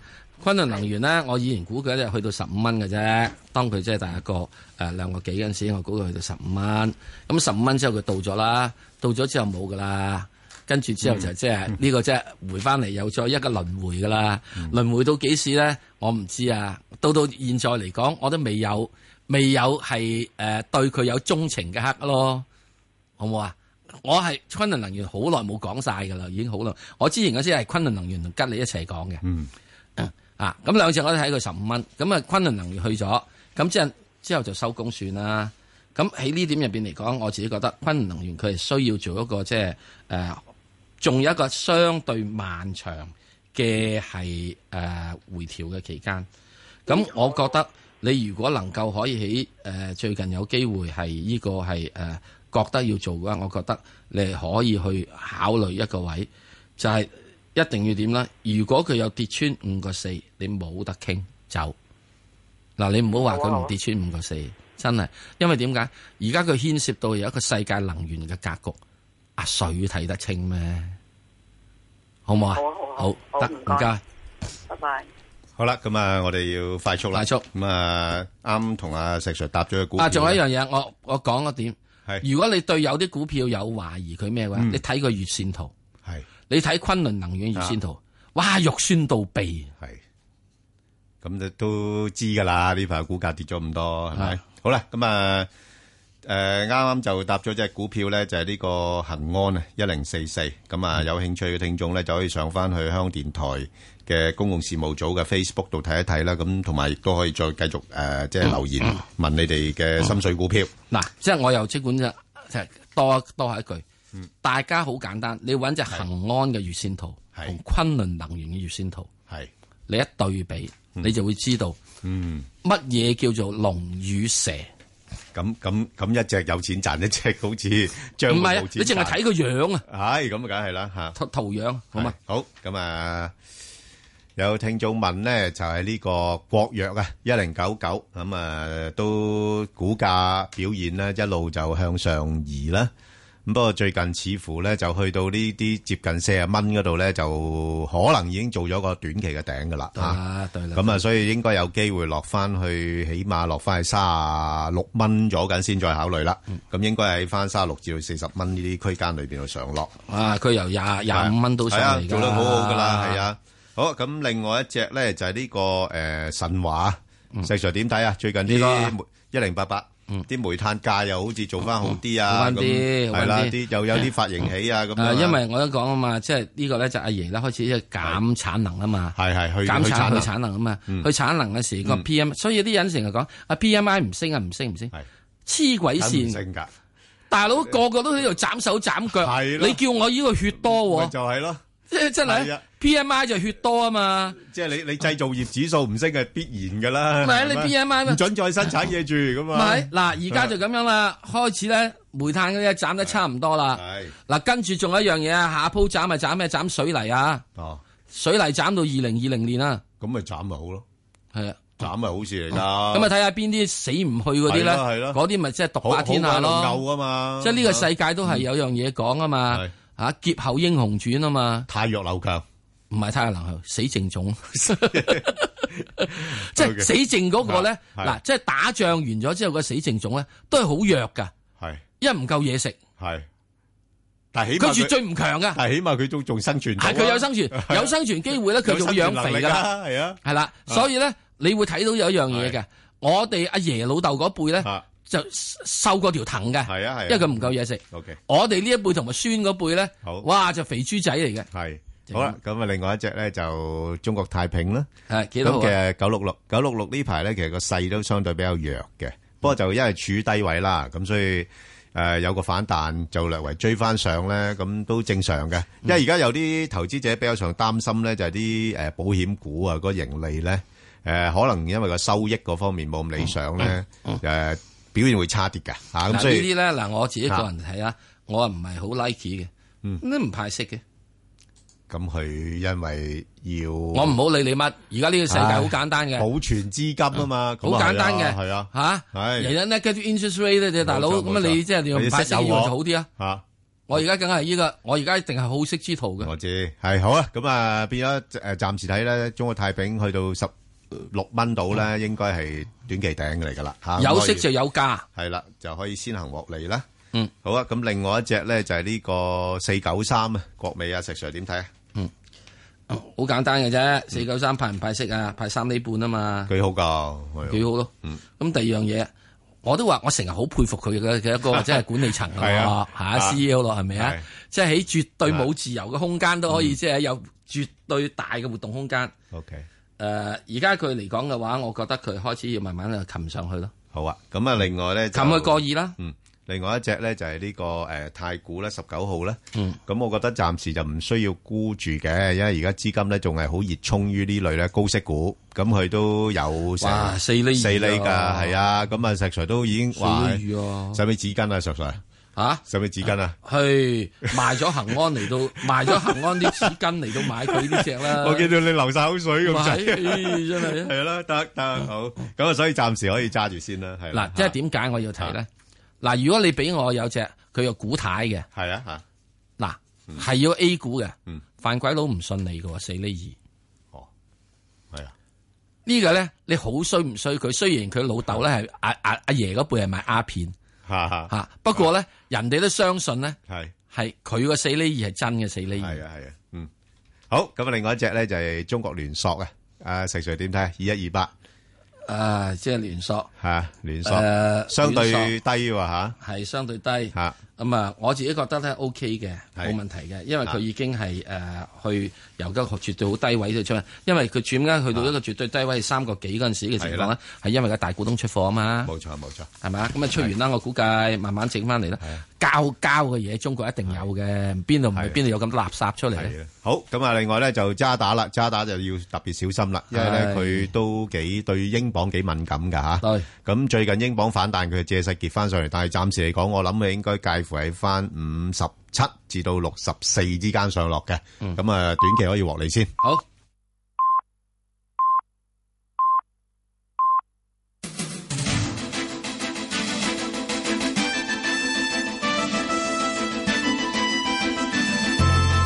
香港電台新聞報導，早上十點半，而家黃思恒報嘅新聞：西環觀龍樓凌晨發生火警，四個人死亡。消防喺兩個起火嘅單位近門口發現助燃劑，認為火警有可疑，會成立專責小組調查。警方就會循刑事方向調查。火警喺凌晨大約一點四十分發生，到接近四點大致救熄。消防喺其中一個單位嘅客廳發現兩具燒焦屍體，其中一個係兒童。喺對面單位發現另一具燒焦嘅男屍，另外仲有一名男子懷疑由高處墮下平台死亡。消防話會將助燃劑樣本交俾政府化驗所。消息話，兩個單位嘅住戶較早時爭執，附近嘅住客曾經投訴。改革醫委會嘅醫生註冊修訂條例草案最終未能夠完成審議，食物及衛生局局長高永文話：有意見認為喺新一屆立法會開始之後，政府可以將今次嘅草案改動些少，然後再提交。佢認為可能性不大。高永文話：外界拋出嘅不同方案，政府唔能夠當聽唔到。喺新一屆立法會開始之後，要聽一聽其他睇法。下一步長遠要徹底檢討醫委會改革。佢話可以預見有兩大爭議性嘅議題，分別係獨立醫療投訴處理機制以及非專科醫生持續進修問題。佢認為唔可能喺今屆政府餘下不多年嘅任期之內完成，估計最多係推出諮詢。土耳其有軍方將領發動政變，一度聲稱已經控制國家，宣布戒嚴同埋宵禁。但係土耳其情報機關發言人話，政變已經失敗，部分參與嘅士兵投降。總理耶爾德勒姆話，局勢基本上受控制，並且喺首都安卡拉設立禁飛區。喺最大城市伊斯坦布爾嘅心臟地帶塔克西姆廣場附近，傳出兩下爆炸巨響，警察同士兵交火。當地傳媒報道，總統埃爾多安嘅專機已經降落伊斯坦布爾機場。天氣方面，預測本港地區今日大致天晴同埋酷熱，但係朝早局部地區有驟雨，吹和緩西南風。展望未來一兩日大致天晴同埋酷熱。酷熱天氣警告正在生效，而家氣温三十一度，相對濕度百分之七十六。香港電台新聞簡報完畢。交通消息直擊報道。早晨啊，而家 Michael 首先講隧道情況啦。紅磡海底隧道嘅港島入口告士打道東行過海，龍尾喺灣仔運動場；西行過海車龍排到去上橋位，而堅拿道天橋過海，龍尾就喺馬會大樓對開。紅隧嘅九龍入口公主道過海，龍尾愛民村；東九龍走廊過海同埋去尖沙咀方向，車龍排到去浙江街；加士居道過海車龍排到去渡船街果欄。路面方面咧，新界區西貢公路入去西貢市中心方向咧，現時交通都仍然係比較擠塞嘅，車龍排到啊去近嘉林別墅。今日喺封路方面咧，提提大家受到水務急修影響，渣華道同埋糖水道交界咧，分別有部分行車線都係需要封閉，咁經過嘅朋友請你留意。最後要留意安全車速位置有青山公路華園村方向九龍，同埋葵涌道上呈祥道方向觀塘。可能我哋下一節嘅交通消息再見。以市民心為心，以天下事為事。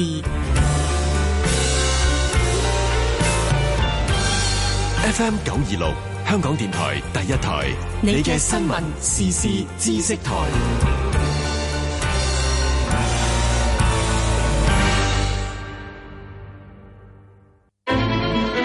你關注嘅議題，我哋嘅其中一個目標，任何時間或者大部分時間呢，都保持到喺議事廳裏面有足夠嘅法定人數。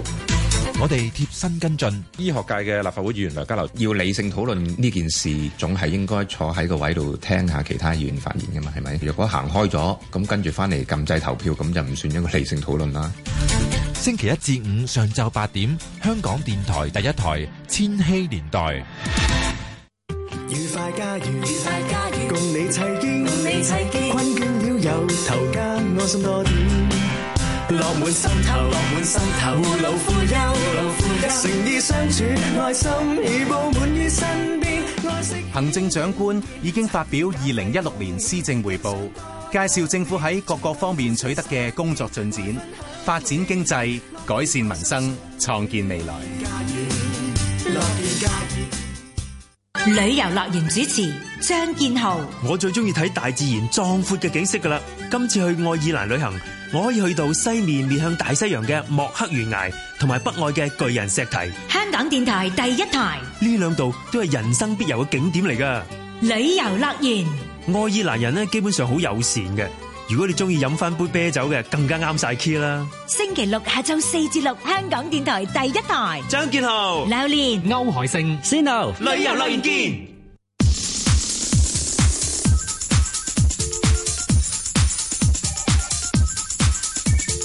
石鏡泉鄺民彬與你進入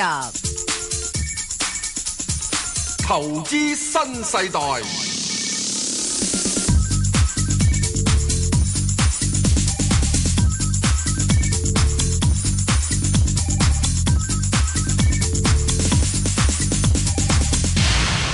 好啦，咁啊，翻嚟就講外匯啦。咁啊，我哋請嚟咧就係呢個張敏華小姐啊，Catherine， Hello，Bang 哥你啊你好。喂，我覺得你今日 好可，你好可愛喎。係嘛？因為點解咧？因為誒簡單就係誒美麗啊嘛。咁啊，明白明白。因為點解咧？就過往嚟講咧，你嗰個你嗰個誒 title 咧就十八個字 嘅。咁啊，今日咧就好簡單啦，簡化咗成為呢個花旗銀行嘅高級副總裁。 係係啦嗯大家做得咁辛苦啊！唉，咁好簡單。喂，咁啊，Catherine，咁啊嗱，咁啊個匯市咧，琴日好似都有啲誒比較大啲嘅波動，係嘛？係啊，我諗呢，誒、今日大家今朝早翻嚟啦，大家比較關注即係土耳其嗰邊個情嗯係啦況喎，因為有個軍事政變啦，咁、就誒、呃所以令到個誒、呃日元呢，本來呢都誒、呃美元對日元都喺一零五樓上，本來都坐得幾舒服噶嘛，咁係啊啊啲人都已經去講啊，好唔好去快啲唱翻啲日元去旅行 係啊呢？係啊係啊咁啊就變咗出咗個新聞之後呢，就反而見到個誒美元對日元落翻啲啦，咁始終個避險個貨幣個功能又出嚟啦，咁啊去翻一零四附近嘅水平嘅。咁我哋自己睇呢，就誒、呃、當然啦，咁短期內即係誒、呃其實個。誒 range 咧，如果你睇翻最近點解日元比較即係誒弱啲咧，咁所以大家全佢可能會有比較多嘅寬鬆措施啦。咁所以而家我諗咧誒都未知道嘅，即係譬如土耳其嗰陣時點樣發展。咁但係我諗誒、呃大家可以留意翻啦，譬如之前嘅一啲誒、呃即係水平，譬如誒、呃支持位美元對日元咧零二一零三啊，咁上邊咧誒本來咧就如果冇今次誒、呃即係事件嘅話咧，其嗯實有機會可能試翻一零八一零九都唔出奇。咁但係而家我諗就誒、呃大家都係觀望態度比較多啲，可能個日元就未必話好似之前咁，即係每日都弱翻少少，等大家買咁多咯咁。嗱，Katherine，嗱，其實呢排咧，你見到咧個市場嗰個避險情緒係降咗温啦。咁其實個、我哋都幾睇有兩個指標嘅，第一就係嗰個日元啦，第二就係個英鎊嘅。咁因為呢啲咧都係反映到咧個個市場嗰個避險情緒噶嘛。咁誒、呃所以我我好關注呢兩個貨幣嘅走勢，因為佢會直接影響咗股市嘅。係啦，嚇咁如果如果咁睇嘅話咧，嗱誒下個星期你點樣睇呢兩個貨幣先？嗱，我諗誒、呃先講個日元先啦。係咁我諗誒、呃日元呢，因為嗰、個、呃、最近其實呢兩日都嗱，之前即係誒呃尼斯嗰度又有啲恐怖襲擊啦，嗯本來個日元都唔受影響，咁今次又有政變啦，咁所以我諗呢，誒、日元嘅弱勢可能先行唞一唞都唔出奇嘅，即係大家或者觀望下先嘅。咁、但係我覺得嗰、個、呃、波動未必話會好大，即係誒、呃會可能喺翻而家頭先講係下邊可能睇翻一零二，上邊睇翻多少少誒一零六、一零七附近，我諗暫時。時都係喺呢個水平嗰度增持嘅。咁只鎊咧，嗱，本來咧就誒、呃、見到嗰隻鎊咧就反彈翻唔少啦。咁但係誒、呃仍然咧，但係我哋睇翻個技術走勢咧，個鎊咧誒，我哋覺得佢係如果月線圖嚟講咧，佢係有機會去向下嘅，因為咧誒嗱，今次咧誒、呃見到英國方面啦，嗱、誒總理就實選咗出嚟啦。咁、嗯但係選咗咩人做外相咧？呢、個都令到大家有少少係誒咧即係擔心嘅，係因咯為嗰、個、個即係脱歐誒、呃即係支持脱誒脱歐啦。咁誒、呃而佢又要去同誒、呃即係呢個歐盟嘅成員國傾喎。咁究竟即係雙咪咯嗯方會唔會有啲僵持咧？即咁係見到佢已經興晒㗎，仲邊有得傾 㗎？嗬啊係啦，咁我諗呢個係誒、呃未知之數嚟，咁同埋係琴晚呢，其實英國出咗啲民意調查呢，嗯即係啲誒英國嘅國民呢都有兩樣嘢擔心啦。第一就擔心呢，誒、即係新嘅政府未必可以做到佢哋嘅期望啦。第二呢，亦都擔心啊，會唔會十年之後呢，即係英國會散咗㗎？咁呢個係多人估咗咁嘅情況。係咁所以呢，我自己睇呢個榜呢，嗱之前都有提過，就一點三零樓下可以先試買一注，咁啊即係都落過少少啦，咁但係好快啦，嗯而家上翻嚟。咁但係我睇翻嗰個誒、呃、技術走勢圖咧，似乎就仲未完喎，個跌勢而家都係啲短期嘅反彈啫喎。咁誒、呃如果真係落翻一點二八咧，我相信嗰個會係一個幾比較好嘅一個誒、呃支持區域啦。咁上邊咧誒英鎊咧睇翻咧誒，其實幾大嘅阻力，幾個大嘅阻力區咧，都喺翻一點三三二六。誒、呃附近嘅水平嘅，咁所以誒、呃至到一點三八附近啦，咁所以我諗呢段時間呢，誒、可能誒嗰、個榜個升勢咧，亦都會稍為咧就係即係反彈嚟講係收斂翻啲都唔出奇噶啦。 OK，咁嗱呢排咧，因為啲誒、呃大家預期咧誒誒各個央行都放水啦，咁啲資金冇出路啦，咁啊走翻入去啲商品啊、貴金屬嗰度啦，咁見到啲商品貨幣都做好嘅，咁你自己睇咧，即係嗰個升勢能唔能夠持續咧？我諗咧，誒、其實上個星期咧就係、誒、樓市就比較遜色一啲嘅係啊叫做，咁但係咧就即係澳紙咧亦都有少少冇乜力再上啦，因為其實嗯你諗下即係誒澳紙都去翻零點七六五零附近嘅水平嘅喎，其實仲要再上就、我睇佢就冇乜誒大嘅力度嘅，咁同埋咧誒見到個商品市場咧都可能開始即係有少少誒、我覺得會有幾機會誒整固翻少少嘅，咁所以咧我諗誒、呃暫時嚟講咧誒如果譬如誒、呃澳洲紙嘅話咧，大家可以留意翻啦，譬如落翻去零點七四附近咧先至再入咧，我就覺得比較上算啲，因為而家暫時咧如果你睇翻嗰個、誒澳洲紙嚟講咧，誒、呃始終零點七。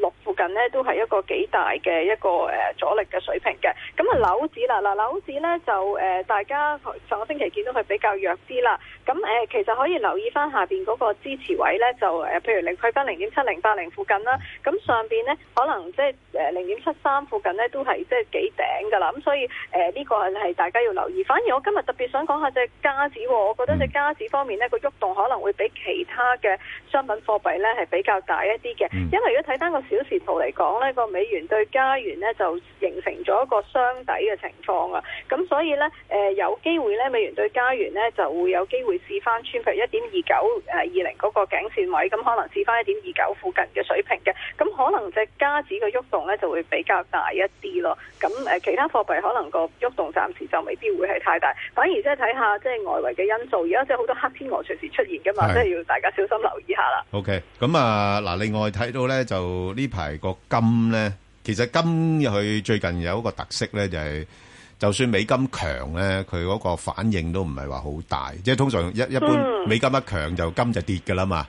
咁冇錯而家冇錯似乎啲人好似又當咗佢咧，除咗呢 呢樣嘢之外咧，仲有另外一個考慮咧，就係、嗰個避險嗰方面。冇錯啊。係啦，咁點睇咧個金？係啊啦，我諗咧，其實咧，如果你睇翻，如果即係話短期嚟講，你誒、呃一個投資者想做一個避險嘅功能，咁其實可以揀嘅嘢唔多啦。第一就係日元嗯啦，跟住咧就買債券啦。咁但係咧，其實啲債券價格都升咗好多，其實比較誒誒、呃投資級別嘅債券啊，或者就算非投資級別嘅債券嗰、個嗰、個、呃、即係誒個債價咧，話啲一零七、一零八、一一零咁上下㗎啦，嗯已經。咁所以咧，誒、我諗，所以誒、呃投資者點解會留意個金咯？亦都睇到嘅黃金方面咧，嗰、個交易所嗰、個、呃、持金量咧係即係節節咁樣上升嘅。所以我覺得個金咧，就算短期一個少少嘅即係誒、呃回調咧，都唔係改變到佢嗰個升勢嘅。暫時嚟講咧，誒、如果即係誒見到個金方面啦，誒、下邊嗰、個、呃、支持位咧就喺翻誒每安士一千二百九十五蚊美金嘅。咁誒、呃大家可以留意翻，其實個金我誒、呃我哋睇翻技術分析咧，就有機會試翻呢一千三百八十二蚊美金嘅水平嘅。咁我哋咁點解大家咁中意留意個金呢？因為其實如果一個普通嘅投資者，佢想喺個誒、呃投資組合入邊，譬如買咗好多股票或者買咗其他澳洲紙啊、樓紙，佢想對沖，其實對沖個嘅途徑唔多嘅，嗯除咗係買隻金叫擺喺度誒，即係等個誒、呃、組合方面，如果其他嘢跌，嗰隻金都希望唔好跌咁多之外咧，選擇唔多，所以變咗咧誒，見到都多國際投資者咧，或者機構投資者咧，係即係買多咗金，我諗呢個都係一個原因咯。同埋上次嗰、個、呃、即係脱歐英國脱歐咧，就好明顯見到金嗰個防守性嗰個功能就好出啦咁樣。但係誒、呃金咧，除咗即係而家你話避險之外咧，其實誒、呃好似越嚟越有啲人會覺得係對嗰、個即係誒貨幣啊，即係似乎對佢個信心咧，信心係咪啊個問題啊，咁、所以寧願即係有啲人又又講法又話啊，會唔會恢復翻金本位制啊？咁到時嗰陣時個金就唔係咁嘅價錢㗎啦嘛。咁呢呢個睇法又點樣樣誒、呃去去分析我咧相？信而家都係言之尚早嘅。其實呢，我哋之前講話黃金即係話貨幣唔值錢啊，嗯係誒啊、即係個個買金就應該係啱啱美國開始做 QE 嗰陣時，即係幾年前呢，嗯大家咪話啊個個都將啲貨幣貶值啦。咁但係呢，要需要留意一點咯，就係、美金呢。始終係一個最流通嘅一個貨幣嚟嘅，亦都咧其他嘅中央銀行咧唔會想見到個美金散嘅。點解咧？因為佢哋自己都揸住嗯係啦好多嘅美元嘅國庫債券。如果美金散咗，誒呢個對佢哋自己本土嗰個誒儲備都有好大嘅影響。所以我諗誒呃金嚟講誒。誒、即係一個防守性嘅功能會比較高啲嘅。誒、呃特別係而家誒市場即係咁多唔明朗嘅因素啦，特別政治上啊都有好多啦。咁所以我諗誒、呃金就係一個防守性，大家即係不。即係都不妨即係留意下自己嘅組合表。如果冇嘅，咁咪趁即係如果個金回調啲，咪唔買翻啲咯。譬如喺頭先講嘅誒每安士一千三百蚊樓下，咪買翻少少。咁誒、起碼即係可以做翻個套等。咁如果比較誒進取嘅人，可能可以諗下黃金嘅 ETF 啦，因為佢哋對於誒金嗰、個即係金價嗰個敏感度比較高啲啦。咁 OK，咁啊，其實時不時咧都有啲聽眾都想問咧，就係人民幣噶啦。咁啊，人民幣嗰度你哋點樣睇啊？即係今年嗰個嗱人民貶值嘅情況。嗯，人民幣呢，我哋覺得今年呢，誒、有機會呢，人民幣係一個被動式嘅貶值，即係唔係話中國經濟誒而家好似都慢慢有少少沉底嘅格局啦，冇咁之前大家咁擔心啦。咁誒、最近啲數據亦都唔係話真係太差啦。咁但係呢，正如頭先我想講就係、個美金好強啊，因為誒、即係如果你講避險嘅日元啦，咁另外其實第二隻就已經係美金㗎啦。咁、所以呢，誒、我哋會覺得呢個人民幣有機會呢，有啲輕微嘅貶值嘅。我哋自己睇誒、誒零至到三個月就可能去翻六點七零啦，六至十二個月去翻六點八零。咁其實都係即係之前大家一路講嗰個區間嚟嘅。咁誒、呃之前話大家見過，譬如六點五嘅時候呢，我諗嗰個機會暫時就唔係咁大，因為個美金始終係比較強一啲咯。嗯咁雖然話美國唔係誒好急住加誒要加息，但係始終嗰個避險個功能呢，或者誒流通性比較強嘅功能呢，都係即係令到隻美金係相對都係比較強一啲。所以啊歐羅方面呢，其實我哋覺得個歐羅可能有機會即係向下試翻都唔出奇嘅，一點一零嗰啲水平其實係可能都有少少偏高㗎咯。咁你睇人民幣唔算睇得淡喎，即我係哋唔算睇得淡啊，係因為係咯哦嗯人民幣咧，大家需要留意咧，就係、誒、可能我哋即係過往都誒、呃有啲人都睇得比較淡啲，但係人民幣有個莊喺度噶嘛。嗯 係啊咁啊係咧就係想同其他貨幣係有少少唔同嘅，其他貨幣可能好似誒英鎊咁，誒、哎突然間話嗯脱歐，咁就會令到隻鎊突然間跌咗成十幾個 percent，咁就係好，即係因為係流動嘅自由市場嚟噶嘛。但係如果你諗下呢樣嘢發生喺內地嘅話，佢點會俾人民幣跌咁多呢？咁係好多時佢即刻就會喺誒、呃二手市場度叫啲人誒、呃即係叫啲銀行啊，或者嗯叫啲機構再買翻啲人民幣，或者自己用利用個外匯儲備自己買翻。咁所以我諗呢個會有少少唔一樣咯。所以 OK 人民幣我諗拼嚟嗯偏食會多啲。明白晒，多謝晒啊 Catherine，唔該晒好，OK，嗯，拜拜。我哋一齊出去。香港電台第一台《非常人物生活雜誌》。香港教育學院最近就證明為香港教育大學，而佢入面呢就有個叫做整全成長中心嘅噃，大家聽過未呢？未喎，呢個中心做咩嘅呢？咁要聽下總監許明德教授同佢嘅同事嚟講下啦。逢星期日晏晝一點，郭立春、邱艷主持《非常人物生活雜誌》。投資新世代，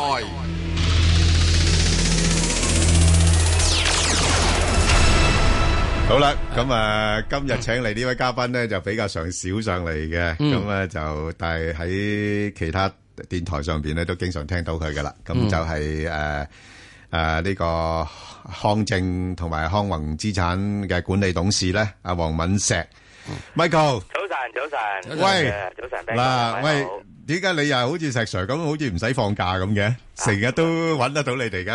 誒，要成日面對個市場啊嘛，咁啊，係嘛經常都同大家分享啦。 真係真係好勤力啊！我覺得你真係。誒，要嘅，要嘅，要嘅係。係而家個市場競爭咁大，係咪先？係， à, 好，咁啊，喂，咁啊，就，誒，啱就英倫銀行嗰邊呢，就決定咗維持息率不變啦。係，係，係。咁就似乎係同市場預期嘅唔一樣啦。咁你自己睇佢今次嘅舉動呢，對個整體金融市場嘅影響會係點樣樣呢？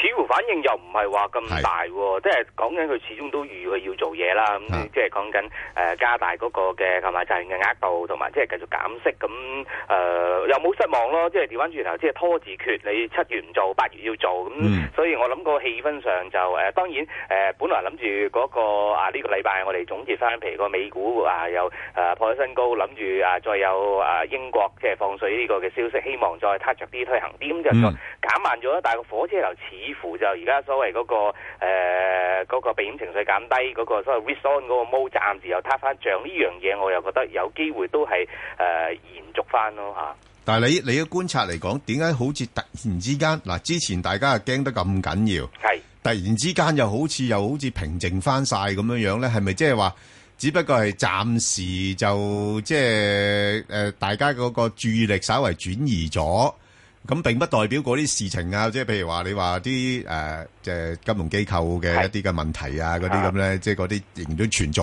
㗎嘛，呃係嘛？咁，呃，你會覺得會唔會係，即係個市場係，呃，表現得比較上係過分咗，呃，冷靜呢？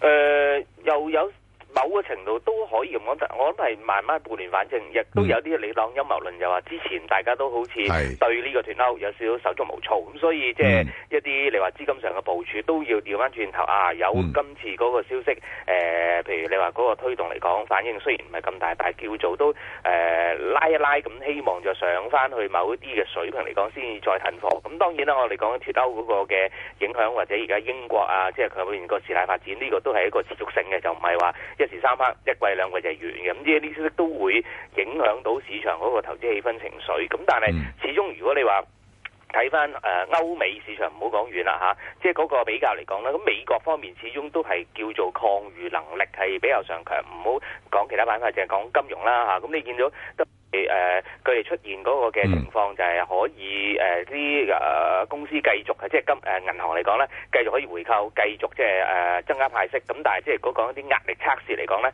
歐洲嘅銀行好多都過唔到關，咁所以變咗誒、呃似乎某個程度市場佢仲有機會，如果啲資金係投放嚟講咧，因為始終誒、呃息率即係講緊債券嚟講咧，而家睇啲負息嘅嘅嘅債券越嚟越多啦。咁如果傾向都係買啲企業債同埋資本即係資產方面嘅項目嚟講，都會傾向買美元嘅項目會比較上多，所以呢個都係都可以再值得留意咯嚇。係啦，喂 Michael，咁如果譬如話，即係你嘅觀察啦，咁而家啲投資者咁，哇，好似真係被逼诶、呃、債券吓、負利率都要走去投入嘅投放資金嘅話，咁其實呢個係咪都顯示到有一個比較上不正常嘅一個情況，係投資者要係有警覺性喺度咧？喂，係喂，係啊，係啊，係係繼續係繼續聽唔聽得到啊？聽到係聽到聽到係啦，即係即係我我嘅意思就係話，需唔需要又要提高翻警覺？即係話，即係似乎而家市場咧就係即係都嗯資金冇乜出路嗯啊！咁冇乜出路嘅時間，你好容易形成又係泡沫嘅啫嘛。你而家啲人都講緊話債券都係一個泡沫嚟嘅喎。係啊，其實某個程度我諗擔心嗰個債市嗰個嘅情況，仲可能會多過嗰個嘅股市啦。係嚇，咁、所以變咗喺呢方面，我諗就中間着墨。咁所以我諗好多資金嚟講都係揾誒調翻轉頭，股又好，債又好，最緊要我哋所謂有一個穩定嘅回報，所謂誒誒或者如果真係另外我哋用個投資嗰個術語就係 absolute return 絕對回報，咁起碼叫做誒、呃、穩坐釣魚船。你講緊全年又好，或者起碼你有四厘幾五厘幾息，咁即係誒呢個嘅回報。咁所以亦都解釋咗早前啊誒點解就係講緊啲誒我哋好熟悉嘅啲 risk 啦、嚇，房產信託基金，咁即係叫做誒、呃你話避險又好，或者起碼啲資金嚟講收咗息先叫做交咗功課，因為始終都未知跟住嗰個嘅後續嘅方向會係點啦。咁變咗個波動性都係有，咁變咗有啲穩陣嘅嘢，佢哋寧願就揸喺手。咁所以跟住嚟講，我就覺得企業債券啦，因為始終有啲誒、呃企業佢哋嗰個嘅誒、呃、財政啊透明度比較上高啊，誒、以往派息嘅能力。大家都係預估得到啊。咁變咗呢啲其實都係可能慢慢係，因為中你揸國債嚟講，你好多發達國都係講緊負息噶啦嘛。你講真真係係避險就真係揸啫，但係要交回，誒即係你要交功課嚟講就冇可能話買個債券係冇回報，仲要負噶嘛。咁所以呢個都會形成咗一啲誒、呃、穩定嘅資金嚟講咧，可能會係慢慢會 swap 去呢啲咁嘅項目嗰度咯嚇。但係又擔唔擔心話，即係嗱，而家未轉角啫。即係如果一旦轉角，譬如好似石 Sir 頭先講，佢話：喂，領展分分鐘，如果美國嗰邊一加息，咁佢嗰個股價可以由高位搭翻落嚟，係咪講緊三分之一啊？陣先，可以㗎，嚇睇佢加幾多嘛。係啦。喂，咁三分之一嗰個幅度好大喎，佢而家俾緊可能俾緊四厘，我好似好吸引啦。係係係。咁但係分分鐘你搭翻三分之一，唔見咗十幾廿個 percent 嘅喎。會㗎，咁但係即啊係如果講緊 risk 就我呢期其實如果啊 Bank 我同你留意即啊係投資市場都見到開始有啲資金都唔再追啦，係啦翻係啦落嚟啦。咁但係咧，始終就係話嗱息口方面，而家大家都覺得你個美國息口就算可能好戲劇化嚟講啦，咁都唔可以獨自行事，加嘅機會都一定要褪後，起碼第三、第四季之後。咁反而大家又會再揾翻啲落後嘅項目，同埋即係話誒真係誒、呃即係講緊嗰個資產就即係資產項目比較上重，所以你你近期如果我哋可能賴咗少少啦，即係如果你見到近期啲收租股或者地產股嚟講咧，佢哋估值落後，但係派息唔太曳喎，之後好多個股價落翻嚟咧，所以近期嚟講咧就變咗有啲資金流向，真係計下數啦，即係起碼我而家攞得住有一定嘅息率。嗰個資產值係落後，咁變咗條數計翻上嚟就比起你話純係依賴翻好似 risk 呢類型嘅項目，純粹誒呃而家呢啲位講真，如果息口有咩變化，因為佢哋同個息口敏感度比較上高，而實質個資產項目。比較上係穩定噶嘛，咁變咗即係喺呢方面，大家都知個估值或者個淨資產值咧已經進一步收窄嚟講咧，咁相比之下開始有啲 smart money 咧，啲醒目錢咧就去翻呢啲嘅項目，最緊要都係計個條數，估值有個誒、呃、推動嘅空間，而個息率方面嚟講有個穩定派息嘅能力咯。嗯，嗱，咁喺呢度咧就會牽涉兩樣嘢啦。第一係，我哋要計嗰個誒資產個折扣率啦，係係係咪啊冇錯係？即係如果資產唔好，即係去到好似如果係負息債券咁，資產資產有乜鬼折扣啊？直情即係有日價添啦，咁樣貢獻添可啊以話咁啊，如果我想問啦，如果呢個資產折扣嗱，譬如你唔同嘅嘢度啦，嗯就會有一樣誒有唔同噶。譬如有啲嘅係誒地產嘅話，你認為呢個資產折扣去到幾多度先叫合理咧？同埋仲有當然我哋喺呢度成一成中睇埋個息率啦，嗯即係息率與資產折扣係兩個即係好似一個壓壓板咁樣嘅。係係咁啊，可唔可以俾到一個參考嘅數字我哋咧？誒嗱、其實如果以翻我就可以舉翻譬如近期地產股嘅例子啦嚇，誒、嗯呃譬如其實佢哋講緊有多個派息，因為當然佢個息率造就而家睇到個息率有部分係因為個股價回落造成，有部分亦都係反映翻佢真係派息嘅能力嘅啫。咁誒、都譬如以新地啊或者係誒信和為例，咁應該我誒、都有三四厘度。咁但係另一方面，如果講緊股價對佢哋本身嗰個整體嘅折讓嚟講，都仲係比較上深嘅，即係我粗略睇翻應該都有成兩成幾，咁變咗就可以做到嗰、個、嗯呃即係而家股價對個淨淨資產起碼有個有個引路方向啦。雖然就地產股講真呢幾年嚟講都好少出現翻個日價啦，因為嗰個市道問題啊，或者唔係話追得咁犀利，但係起碼大家覺得有有個誒、呃、價差喺度啦。咁同埋有個息率去到嚟講，加上即係始終誒誒、呃令即係佢哋賣樓方面嚟講個透明度都比較上高啦。咁所以變咗我諗即係呢期嚟講，我就反而就覺得即係有呢幾個三個三條線咁去引路嚟講咧，咁相比之下嚟講就可能喺個個市況又好似想少少 r e s o n 翻咁誒誒嘅情況之下，咁誒亦都揾啲落後嘅股份追翻上嚟講，其中一個考慮嘅對象咯。